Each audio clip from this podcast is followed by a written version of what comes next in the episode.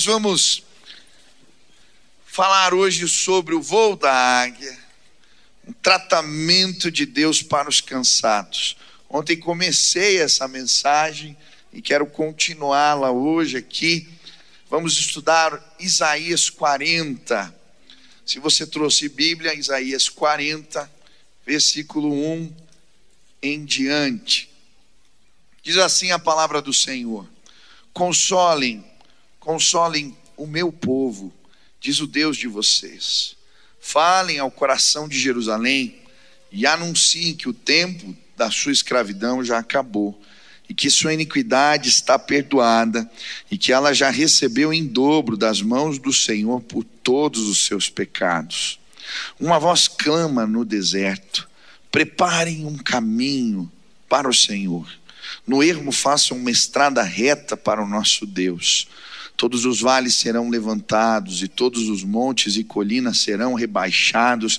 O que é tortuoso será retificado e os lugares ásperos serão aplainados. A glória do Senhor se manifestará e toda a humanidade haverá, pois a boca do Senhor o disse. Uma voz diz: proclame e alguém pergunta: que hei de proclamar? Toda a humanidade é erva, toda a sua glória como a flor do campo. A erva seca e as flores caem, soprando nelas o hálito do Senhor. Na verdade, o povo é a erva, a erva seca, as flores caem, mas a palavra do nosso Deus permanece para sempre. Ó Sião, você que anuncia as boas novas, suba um alto monte. Ó oh, Jerusalém, você que anuncia boas novas, levante a sua voz fortemente, levante-a, não tenha medo, diga às cidades de Judá: Eis aí o seu Deus, eis que o Senhor Deus virá com poder e o seu braço dominará. Eis que o seu galardão está com ele, e diante dele vem a sua recompensa. Como pastor, ele apacentará o seu rebanho. Entre os seus braços recolherá os cordeirinhos e os carregará no colo. As que amamentam, ele guiará mansamente.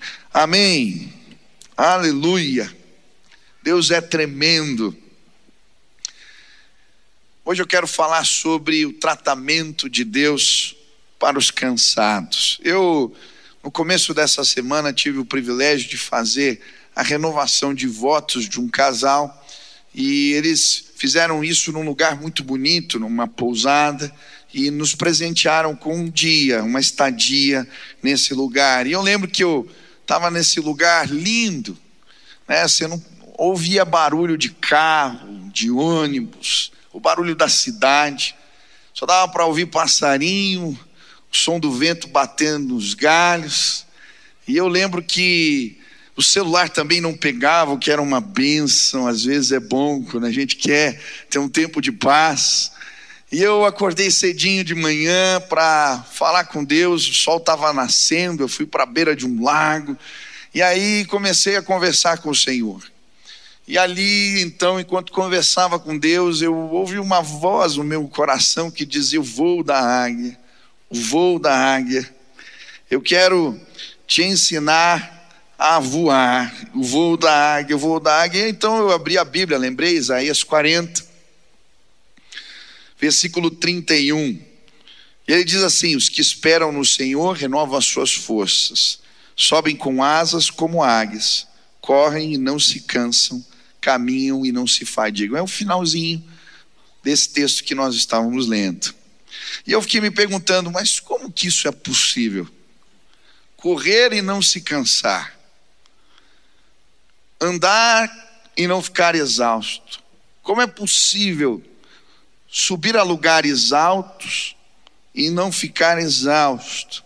E confesso que quando eu estava lendo o texto, meu sentimento era do jovem cansado. A Bíblia fala: os jovens se cansam e se fadigam, e os moços de exaustos caem. Eu falei, eu sou esse daí, Deus. e talvez você chegou aqui sentindo assim, eu sou esse daí. Eu não sei como é que foi esses últimos dois anos para você, ou um ano e meio. Mas desde que a pandemia começou, eu fui esticado. Eu nunca fiz tanto funeral na minha vida. Eu acho que foram os, os anos que eu mais trabalhei e preguei. Faz mais de 600 dias que eu acordo às 6 horas, 5 e meia da manhã, ininterruptamente. E foram tantos os entraves, as batalhas. A gente atende as pessoas, mas a gente sofre com elas. É difícil você ver alguém perdendo o seu querido, e foram vários. Eu perdi a minha mãe há dois meses atrás. Eu lembro de uma irmã que entrou na minha sala e ela chorava tanto. Falou, pastor, nunca aconteceu isso com a gente. Minha filha estuda medicina e nós não temos como pagar a faculdade, o aluguel está atrasado três meses, a empresa não vai bem, e ela chorava. E a gente quer ajudar um e daqui a pouco vem outro, e parece que a mão não aguenta, não é suficiente, não tem como, o braço não chega para cuidar de todo mundo que precisa. E eu confesso que algumas vezes me senti esgotado, cansado. E talvez você sinta assim, tendo que se redobrar para fazer o papel de alguém que não pôde trabalhar, ou teve que se redobrar para cuidar de alguém que estava doente nesse tempo, ou cuidando dos seus que estão sofrendo, que perderam alguém. E a verdade é que a gente vai indo, mas às vezes nos sentimos cansados. Hoje eu tenho uma palavra para você, em nome de Jesus. Quantos querem o renovo do Espírito? Enquanto eu li esse texto, eu fiquei me perguntando: Deus, Existe algum recurso sobrenatural que nos fortalece? Existe algo na comunhão com Deus que nos faça correr e não cansar, que nos leve a lugares altos como águia? Existe algo. E eu comecei a estudar esse texto, pedindo a Deus que falasse comigo. E é interessante, porque o contexto aqui é um povo cansado. Não era apenas uma pessoa, mas um povo cansado. Eles estavam no exílio há quase 70 anos. Eles haviam saído de casa há muito tempo.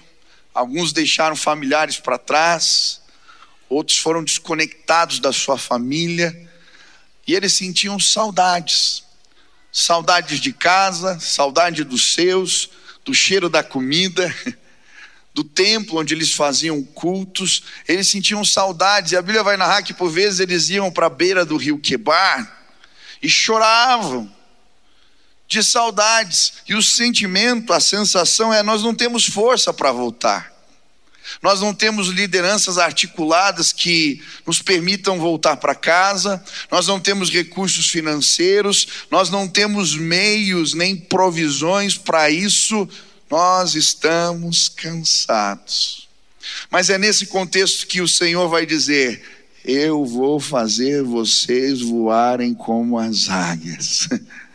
Eu vou fazer vocês correrem para casa e vocês não vão se cansar. Existem recursos sobrenaturais que eu quero disponibilizar a vocês. E é por isso que o primeiro versículo começa dizendo: consolem Consolem o meu povo, diz o Deus de vocês. Como é que o consolo de Deus se manifesta aqui?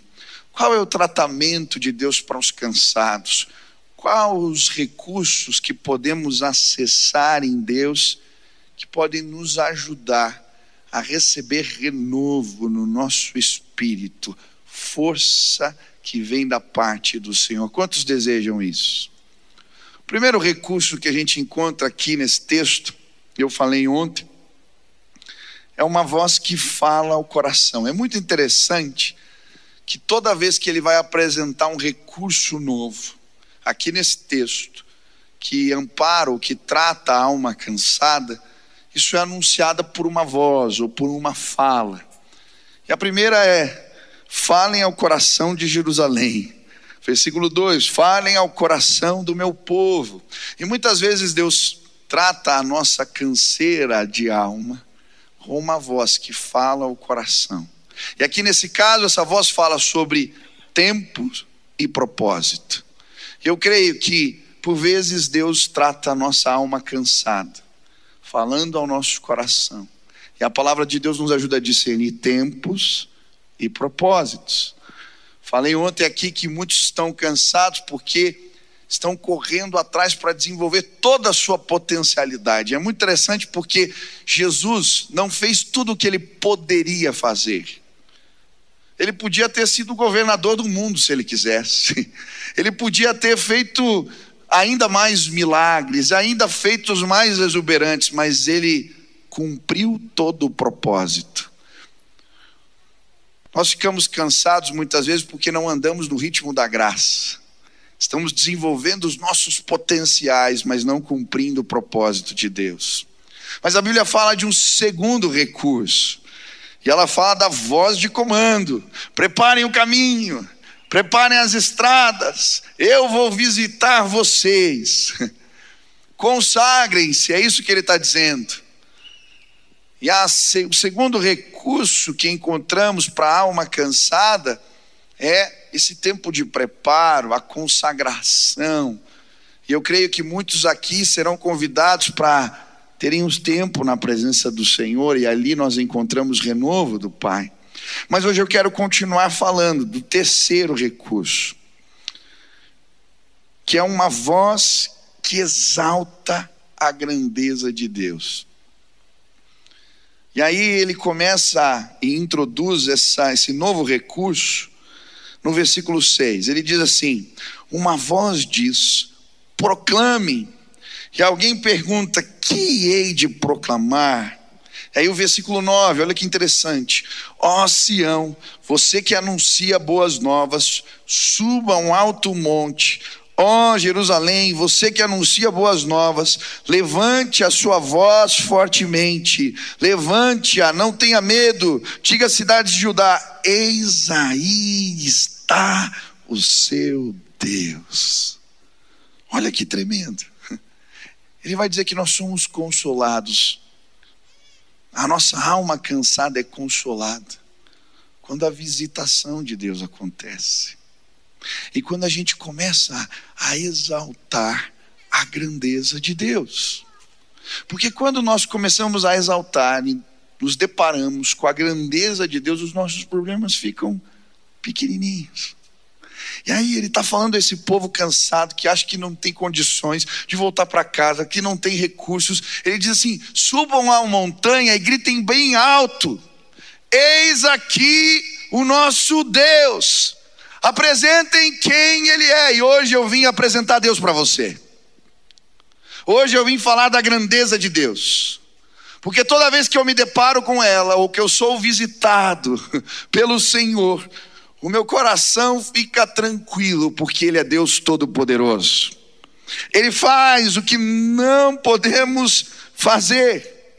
Eu não sei você, mas muitas vezes, quando a grandeza de Deus é revelada a nós, ficamos paralisados embasbacados. E aqui, a revelação é como se o profeta estivesse descortinando os céus e revelando para nós quem é o nosso Deus. Você está cansado? Hoje você vai sair daqui fortalecido porque você vai ter um encontro com Deus. A Bíblia nos fala do povo cansado, renovado pelos encontros com Deus. Eu gosto de Êxodo 19 quando Deus revela a sua grandeza ao povo que está andando já há muito tempo no deserto. E olha o que a palavra de Deus diz, versículo 4: Vocês viram o que eu fiz aos egípcios e como levei vocês sobre asas de águias e os trouxe para perto de mim. Agora, pois, se ouvirem atentamente a minha voz e guardarem a minha aliança, vocês serão a minha propriedade peculiar dentro dos povos. E aí olha o que diz o versículo 10. Vá ao povo, Moisés, consagre no dia de hoje e amanhã, que eles lavem as suas roupas e estejam prontos para o terceiro dia, porque no terceiro dia o Senhor vai visitar o povo. Descerá sobre o monte Sinai. Marque ao redor do monte limites para o povo, dizendo: tomem cuidado para não subir o monte, nem tocar a sua extremidade. Todo aquele que tocar o monte será morto. Depois de três dias, olha como Deus os visita. Ao amanhecer do terceiro dia, houve trovões e relâmpagos. Uma espessa nuvem cobriu o monte. E ouviu-se um forte som de trombeta, uma buzina que não parava.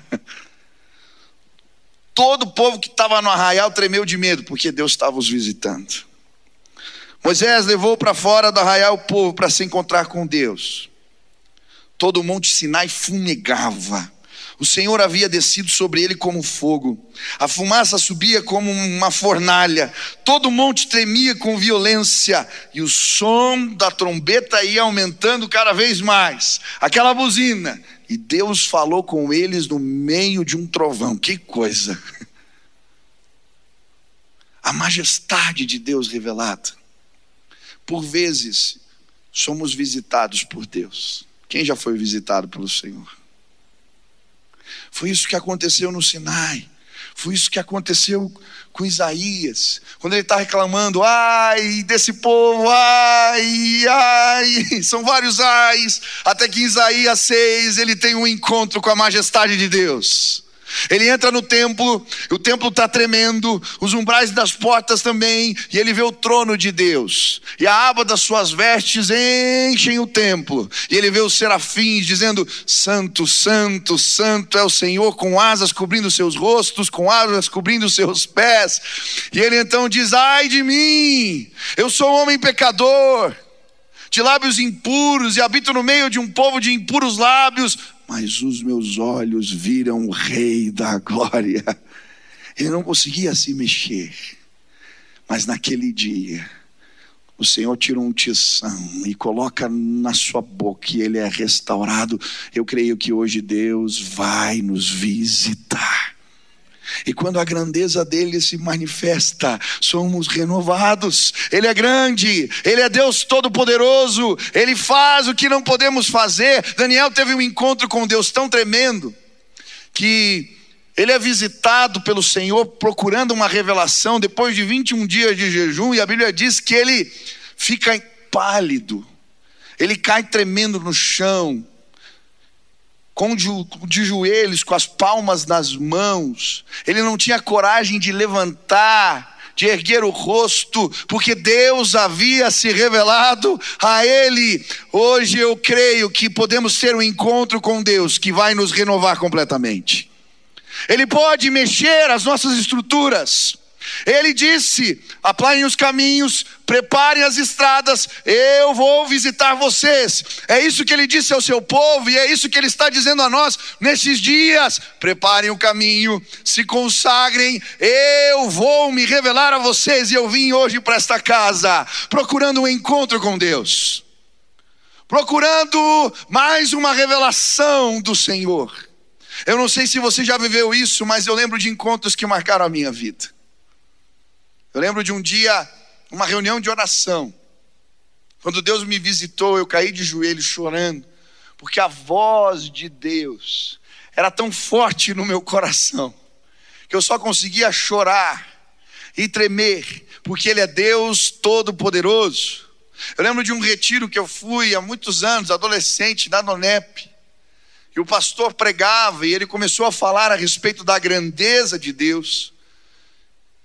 Eu lembro que em determinado momento a atmosfera foi tomada pela graça do Senhor, pela glória de Deus. Você não ouvia um ai, um pio, nada. Sabe aquele silêncio paralisador? E aquele homem não parava de falar. Ele falou mais de duas horas. Eu lembro que em determinado momento, enquanto ele pregava, não era pelo, não era nada, uma jovem na minha frente ele falando da grandeza de Deus, ela levanta gritando e sai e vem à frente dizendo: Eu preciso de Deus, eu preciso de Deus. E nós começamos a chorar naquele lugar porque nós sabíamos, Deus havia nos visitado aquela noite. Hoje eu desejo uma visitação. Quantos desejam um encontro com Deus? Ele pode tratar a minha e a sua alma cansada. Mas ele apresenta, declarem quem é. Eis aí o nosso Deus. E ele começa a descrever Deus. Ele fala de dez características de Deus aqui. Eu não vou conseguir falar todas elas. Vou começar hoje, depois a gente continua. Mas ele começa no versículo 7. A erva seca e as flores caem, soprando nelas o hálito do Senhor. A primeira descrição que ele faz é do hálito de Deus. E é interessante porque ele faz um paralelo aqui entre a glória dos homens e o hálito de Deus. Ele vai dizer: todo homem, toda a sua glória é como a flor do campo. E ele está dizendo: basta o hálito, não é nem um sopro. Ele faz assim, ó. E a glória dos homens se derrete. A imagem que veio para mim quando eu estava lendo o texto, sabe aquela flor que chama dente de leão? É? Sabe quando você sopra e só fica o cabinho na mão? Ele está dizendo: assim é a glória dos homens diante do hálito do Senhor. Não sobra nada. Quando eu estava lendo esse texto, eu lembrei de Nabucodonosor. Se você ler Daniel capítulo 4, você vai ver o testemunho desse rei. Ele está um dia no terraço, olhando tudo que ele construiu, a Babilônia, aqueles prédios azuis, aquela coisa linda. E ele então começa a se gabar, a dizer: Olha a majestade de tudo que eu construí, olha a glória, a grandeza de tudo que eu fiz, e naquele instante o hálito de Deus o alcança. A sua glória se derrete. Durante sete anos ele fica como um animal seus cabelos crescem, suas unhas se tornam como garras de águia, diz a palavra. E ele come com os bichos, come grama com os, os bois, começa a pastar, perde o seu juízo durante sete anos. Mas depois de sete anos ele acorda. E ele então escreve uma carta e manda distribuir para todos os seus domínios, para dizer: existe um Deus que estabelece reis e os destitui. Existe um Deus que é grande em poder. O seu hálito faz a glória dos homens derreterem. Você está preocupado com o quê? Pessoas te perseguem, pessoas tentam opor o propósito de Deus na tua vida. Você está preocupado com o quê? Com aqueles que tentam impedir o que Deus quer realizar através de você. Ei! Hoje eu quero que você tenha um encontro com o hálito de Deus. Não se preocupe. E ele continua: a erva seca, as flores caem, mas a palavra do nosso Deus permanece para sempre. E agora ele começa a nos apresentar o poder da palavra de Deus. Ela permanece para sempre. Mas é interessante aqui quando você estuda o contexto, o que representa a palavra de Deus, ela tem dois sentidos aqui. Primeiro, promessa cumprida, garantia, contrato assinado. Deus não é homem para mentir, nem filho do homem para que venha cometer engano. Porventura, tendo dito, não o fará, ou havendo falado, não o cumprirá. A palavra do Senhor é garantia, é promessa cumprida, é contrato assinado. O que ele diz acontece. Isaías 55 fala da palavra de Deus. Eu gosto, olha o que diz: porque assim como a chuva e a neve descem dos céus e para lá não voltam, sem que primeiro reguem a terra e a fecundem, a façam brotar, para dar semente ao semeador e pão ao que come, assim será a palavra que sai da minha boca. Não voltará para mim vazia, mas fará o que me apraz e prosperará prosperará naquilo para que a designei. A palavra do Senhor faz as coisas acontecerem.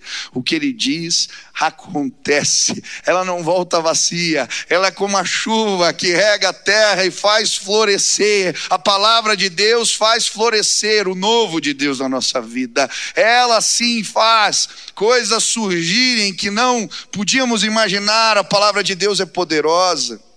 E Deus está ministrando ao povo, porque ele já havia liberado palavra. Eles estão no exílio, mas se você acompanhar as profecias, você vai ver Jeremias. E no capítulo 32, Deus havia liberado uma palavra. Ele está ali, e Jerusalém está sitiada, isso foi antes do exílio. Eles estão numa condição de praticamente serem dominados em breve. Ele está preso. E aí Deus fala a Jeremias: Olha, o seu primo vai vir aí te oferecer as terras dele, que naquela época, numa guerra, terra não tem valor nenhum. E eu quero que você compre a terra dele, que você faça escrituras e guarde num jarro, porque um dia essas terras terão valor de novo, o meu povo vai voltar para casa, em 70 anos eles voltarão. A palavra de Deus, ela permanece. E é como se ele tivesse agora com o contrato. Lembrando o povo, eu disse lá atrás, vocês estão cansados, está acabando, o tempo da escravidão acabou, o exílio acabou, vocês vão voltar. A minha palavra é um contrato firmado. Louvado seja o nome do Senhor. Eu não sei como você chegou aqui, cansado, angustiado, mas lembra do que Deus já te disse. O que Ele falou para você. Você está orando há anos pelo seu filho e ele já disse que ele é teu. Não desespera. Tem coisas que cansamos. Talvez você esteja orando por alguém na sua família há muitos anos, mas Deus já te disse: você e a tua casa servirão ao Senhor.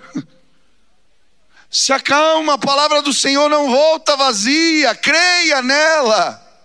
Talvez você chegou aqui e Deus está te fazendo lembrar as promessas que Ele te deu sobre situações específicas na sua vida confia, descansa. A palavra de Deus é um contrato assinado. Ele vai cumprir. Eu lembro no começo da pandemia, meu pai tinha viajado com a mãe para fazerem um tratamento lá, um experimental nos Estados Unidos. E o pai deixou eu cuidando das coisas aqui. Estourou a pandemia. Eu falei, Jesus, bem agora, me puseram para cuidar das coisas. Eu lembro que a gente montou uma comissão de crise. E aí a previsão, baixo orçamento, faz isso, vamos tomando as medidas. Porque a gente não sabia o que ia acontecer. Mas eu lembro certinho um dia, numa reunião pelo Zoom, meu pai aparece. E a gente estava preocupado. E ele falou assim: Olha, eu estava orando aqui, ele tem uma agendinha. Essa agendinha do pai eu tenho medo até às vezes. Uma vez eu fui fuxicar ela, ele não viu, ele deixou ela aberta lá. Aí tinha um monte de coisa sobre mim, sobre aquele. Pai, você tá. Depois, bom, ele não vai ver. Perdão, já li. Mas ele chegou com a agendinha na reunião e falou assim: Pode ficar tranquilo, Deus falou comigo. Ele disse que não vai faltar nada. Toda provisão ele vai derramar. E quem faz parte da diretoria da igreja acompanha mais de perto. Todos os meses nessa pandemia nós tivemos superávit. Nenhum mês faltou recurso. Pelo contrário, a gente doou respirador para o hospital, foram centenas. Ah, Estou vendo a Marta aqui, ela pode falar do relatório de centenas de cestas básicas, ajudamos diversos irmãos. Foi tanta coisa, construímos igrejas, obras, ampliamos o projeto, tudo que a gente tinha. Por quê? Porque Deus deu uma palavra. Ah, você está cansado. O que ele diz acontece. E sabe o que eu acho mais tremendo? Que a palavra aqui também significa o poder criativo de Deus. Como é que Deus cria todas as coisas? Ele está pairando ali no caos, e então ele abre a sua boca. E a palavra de Deus, liberada sobre o caos, gera coisas novas. Haja luz. Haja luz. E sabe, a palavra de Deus representa o poder criativo do Senhor. E eu creio, realidades novas vão surgir pelo poder da palavra de Deus. Situações serão mudadas, porque Ele vai dizer apenas uma palavra e as coisas serão transformadas. Ele é Deus, Ele fez montanhas assim, Ele fez os mares assim, Ele fez os céus assim, com o poder da Sua palavra. Você acha que Ele não pode mudar as coisas na sua casa? Você acha que Ele não pode falar e o seu filho ser transformado? Você acha que Ele não pode fazer a sua empresa crescer ou prosperar? Basta uma palavra. Eu nunca me esqueço um dia que uma mãe trouxe o filho, ele estava vestido de preto, um adolescente, tinha tido um coma alcoólico.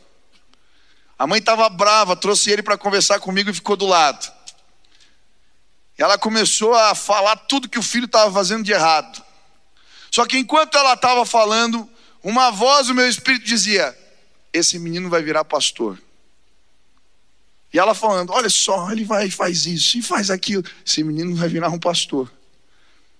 E ela começou aí falava, e o menino do lado ali, cabisbaixo. Quando terminou tudo, eu falei para ela, minha irmã, fica tranquila. Eu tenho uma convicção no meu espírito. Esse, o menino, olha aqui para mim. Você vai virar um pastor. Ele arregalou os olhos assim. Eu? Hoje esse menino é um pastor, servindo a Deus, porque basta uma palavra. Você está cansado? Eu quero te apresentar o hálito de Deus, a palavra de Deus. Ela é poderosa. Mas o texto continua. Versículo 10: Eis que o Senhor Deus virá com poder, e o seu braço dominará. Eis que o seu galardão está com ele, e diante dele vem a sua recompensa. Como pastor, ele apacentará o seu rebanho entre os seus braços recolherá os cordeirinhos e os carregará no colo, os que amamentam ele guiará mansamente. Agora ele começa a falar do braço de Deus, da força do braço de Deus. E são vários os textos que falam da destra de Deus, como um sinônimo de bênção. Salmo 63, 8 diz: A minha alma apega-se a ti, a tua destra me ampara. Salmos 118, 16 diz: A destra do Senhor se eleva, a destra do Senhor faz proezas. Salmo 89, 13 diz: O teu braço é armado de poder, forte é tua mão e elevada é a tua destra. Salmo 139, versículo 9 e 10 diz: Se tomo as asas da alvorada e me detenho nos confins dos mares, ainda lá me haverá de guiar a tua mão, e a tua destra me susterá. Aleluia! Hoje eu quero te apresentar a força do braço de Deus. Você está cansado? A voz do Senhor vai te fazer lembrar a força do braço de Deus. E aqui, ele vai falar que esse braço de Deus se revela nas nossas vidas de três formas. Primeiro, domínio, governo, virá com poder e o seu braço dominará, diz o texto. Você está preocupado com o quê?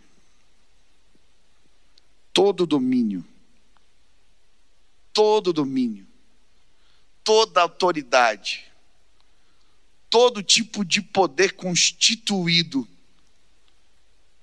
está submetido à destra a mão forte do nosso Deus.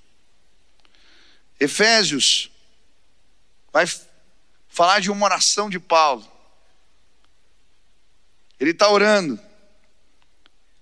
E ele está pedindo, Deus ilumina os olhos do coração deles, para que eles saibam qual é a esperança do seu chamamento, qual a riqueza da sua glória, qual a suprema grandeza do seu poder, o qual ele exerceu em Cristo, ressuscitando dentre os mortos, fazendo-se assentar à sua direita nos lugares celestiais, acima de todo principado e potestade, poder e domínio, e de todo nome que se possa referir, não só no presente século, mas também no vindouro, e pôs todas as coisas debaixo dos seus pés, para ser o cabeça sobre todas as coisas, o deu à igreja, qual é o seu corpo, a plenitude daquele que a tudo enche em todas as coisas, ele domina sobre os poderes que passaram, presentes e os que virão. É isso que ele está dizendo. Sobre poderes terrenos e espirituais. Ele domina e tem poder sobre tudo, sobre todas as esferas de poder. O povo está cansado, como a gente volta para casa, não se preocupe, eu mexo no coração do rei. Ciro escreve uma carta e vocês voltam. Simples assim. Toda autoridade está debaixo das minhas mãos. Daniel está no exílio orando. E aí ele entra numa guerra espiritual. Daniel 10, a Bíblia nos narra isso. As respostas não chegam, mas Deus tem domínio sobre os principados, sobre as potestades espirituais. E aí ele recebe a visita do anjo que diz: Olha, tentaram me impedir, mas não existe domínio não existe autoridade que possa contra a mão forte do nosso Deus. Você está preocupado com o quê? A Bíblia diz que aqueles que são filhos de Deus, o maligno não lhes toca. Lembro meu pai contando a experiência quando era adolescente, eles fazendo um culto na praia. E tinham umas mulheres cultuando entidades com aquelas roupas, dançando. Em determinado momento eles fizeram uma linha na areia. Falaram, Deus, dessa linha para cá, nós consagramos ao Senhor. E ele diz que eles ficaram ali olhando. Aquelas mulheres vinham dançando, mas não cruzavam a linha, porque o nosso Deus é Deus de poder. Existe uma linha na porta da tua casa o inimigo não vai entrar em nome de Jesus. Existe uma linha na porta do lugar onde você trabalha. Se você consagrar ao Senhor, o inimigo não vai entrar. Nós estabelecemos limites na autoridade do nome de Jesus e a sua mão é poderosa. Hoje, ah, ele veio revelar a força da sua destra. Ele é contigo. Quem pode contra o nosso Deus? Se Deus é por nós, quem será contra nós? Não há mão mais forte, não há quem se levante, não há autoridade que possa tentar impedir Deus. Agindo eu, quem me impedirá? Mas a mão forte de Deus aqui também representa a sua recompensa, o seu galardão, e a Bíblia vai dizer: Eis aqui o seu galardão, está com ele, e diante dele vem a sua recompensa. E a Bíblia, quando nos fala da mão de Deus, da força da destra de Deus, ela vai falar em vários textos de um Deus que é justo, galardoador. Essa palavra enrola a língua. Deus que é justo, que recompensa justamente. A desventura persegue os pecadores, mas os justos serão galardoados com o bem. Provérbios 13, 21. De fato, sem fé é impossível agradar a Deus, porque é necessário que aquele que se aproxima de Deus creia que Ele existe e que se torna galardoador dos que o buscam. Você está preocupado com o quê? Todo recurso que você precisa Está nas mãos do Senhor. Ele é justo. Pastor, você não está vendo a minha dor. As pessoas não sabem o que fizeram para mim. Calma. Quantas vezes eu tentei julgar as minhas causas na força do meu braço? Eu perdi a paz. Sabe por que você está cansado? Porque você está lutando guerras que você não precisa lutar. Você tem um juiz. E ele é justo galardoador. Mas Deus, o, o que fez mal para mim parece que prospera. Calma. Confia no braço forte de Deus. Porque no tempo certo ele recompensa. Tem tanta justiça acontecendo nos nossos dias. Mas a Bíblia já disse que nós seríamos perseguidos. Eu tenho um galardão que vai além. Você crê nisso? A Bíblia diz em Eclesiastes que um dia todos vão prestar conta de tudo que fizeram diante dele. Eu aguardo esse dia, quando ele vai dizer para mim e para você: entra no gozo do teu Senhor. Servo bom e fiel, foste fiel no pouco, sobre o muito te colocarei. A Bíblia diz: Bem-aventurados são os que são perseguidos por causa do meu nome, aleluia! Eu creio ou não creio na provisão de Deus.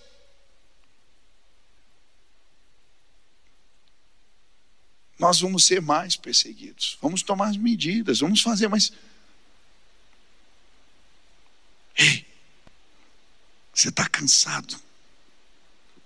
Te feriram, te machucaram, você está tentando fazer justiça. Ei, peraí. Deixa eu te apresentar um justo juiz poderoso. Ele pode. Ele mandou o povo para o exílio.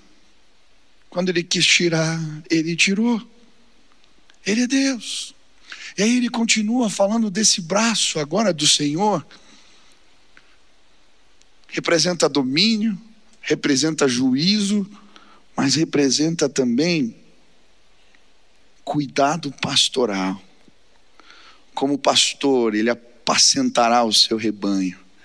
Entre os seus braços recolherá os cordeirinhos e os carregará no colo o braço de Deus que cuida, que ampara.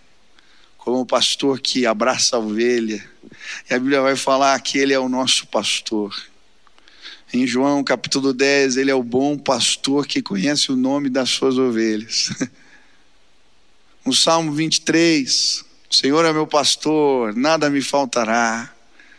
Deitar-me faz em verdes pastos, guia-me mansamente às águas tranquilas refrigera a minha alma. Hoje ele veio trazer refrigério para a tua alma, porque ele é o pastor que cuida das ovelhinhas, que com seu braço forte as toma no colo, ele te guarda, ele é o teu Deus, e ninguém pode contra o braço do Senhor. Você já experimentou o cuidado de Deus na tua vida? Deus já se mostrou teu pastor em algumas situações que você viveu. Tantas vezes eu senti o cuidado pastoral de Deus. Esse braço de poder, essa destra poderosa de Deus se revelou na minha casa. Eu lembro certinho, determinado tempo na pandemia já, eu e a minha esposa, um dia eu estava muito cansado. E aí a gente foi orar antes de dormir. É o cuidado de Deus, né? A gente orou e aí a Silva, a gente estava falando o que, que a gente orar, e ela falou assim: ah, seria bom a gente ter um, um tempo de pausa. Para um hotel, alguma coisa assim. Bem que Deus podia nos dar algo. Eu falei, ah, vamos orar. E eu lembro que a gente orou na cama. Deus, a gente queria ter um tempo de pausa, assim, assim, assado. A gente terminou a oração, sem brincadeira, terminou a oração. Assim eu pegou o celular para mexer, eu falei, chegou uma mensagem aqui, olha. Uma irmã naquela hora mandou uma mensagem. Olha, eu trabalho aqui no Costão do Santinho, senti de Deus de mandar três dias de pausa para vocês. Olha que coisa. Eu falei, Sil, não dá nem para dizer, foi instantâneo, vamos orar mais. Você quer uma pausa aí? Eu vou orar por você hoje. Cuidado de Deus. Me lembro outro dia, isso já há um tempo atrás, eu e a Sil trabalhando, ela trabalhava também, tinha uma senhora que ajudava a gente em casa. E eu fui orar. As crianças pequenas, aquela correria e Aquele dia, quando eu estava fazendo devocional, Deus falou para mim: hoje você vai dar uma oferta para essa irmã que trabalha aí, que ajuda vocês. Mas Deus, ah, bom, tá bom. Aí eu separei um dinheiro, chegou e falou assim: ó, oh, isso aqui é para a senhora. Aí eu fui fazer as coisas, daqui a pouco eu chego no quarto, ela estava ali chorando. falei: o que aconteceu? Hoje eu ia pedir a conta. Mas, meu Deus, o que aconteceu? É, eu recebi uma proposta para trabalhar num lugar e ganhar um pouco mais. Mas aí, quando eu recebi essa, esse presente teu, como é que eu posso ir embora de uma casa onde as pessoas cuidam de mim desse jeito? Eu resolvi ficar. Cuidado de Deus. Dois filhos pequenos, minha esposa trabalhando, não tinha o que fazer. Mas quando a gente ora, o pastor vai lá e cuida da gente. Lembro um dia que eu tinha recebido umas mensagens, e talvez você já recebeu umas assim. Sabe aquelas que vêm para machucar, o objetivo é machucar. Críticas, palavras pesadas. E eu estava triste, chateado, aquela pessoa tinha nos ferido, e eu estava ali Naquele dia, um irmão da igreja, sem saber de nada, pastor, a gente não é tão próximo. Pastor, eu estava orando aqui, eu senti, eu queria passar na tua casa para orar por você. Falei, meu irmão, tá tarde. Pode ser outro dia, a gente marca. Não, mas precisa ser hoje. Deus está me incomodando. Você desce na portaria eu oro por você ali, pastor. Deus está me incomodando. Falei, tá bom, meu irmão, passa ali, passei o endereço. Aí eu desci na portaria. Aquele irmão falou para mim assim, pastor, é rapidinho, mas eu vem no meu carro, quero te levar num lugar. Eu falei, tá bom. Aí entrei no carro, o irmão pegou a estrada e foi embora. Eu falei, meu Deus, onde estou indo? Aí daqui a pouco ele entrou numas ruas assim que não tinha nada, um breu, um escuro. Falou, pastor, pode descer. Eu falei, meu Deus, vai me largar agora aqui. Aí desci do carro, falei, e agora, pastor? Tá vendo? Eu te trouxe aqui porque não tem luz nenhuma. Só dá para ver as estrelas. Deus mandou dizer para o pastor: Está vendo? Está vendo as luzes, pastor? Deus vai multiplicar no seu ministério. Ele vai largar suas tendas. Assim como ele disse para Abraão: seus filhos seriam incontáveis. Ele vai te dar muitos filhos. Ele começou a ministrar na minha vida. Não importa o que disseram para você, Deus me mandou trazer essa palavra eu tenho um pastor que é Jesus. Ele cuida de mim. Ah, quando eu estou cansado, ele manda uns anjos dele ministrarem. Ele traz palavra. Ele revela a sua glória. E sabe, hoje o meu desejo aqui é que você possa ter um encontro com Deus. O hálito dele faz a glória dos homens derreterem. A palavra dele cria realidades novas na nossa vida.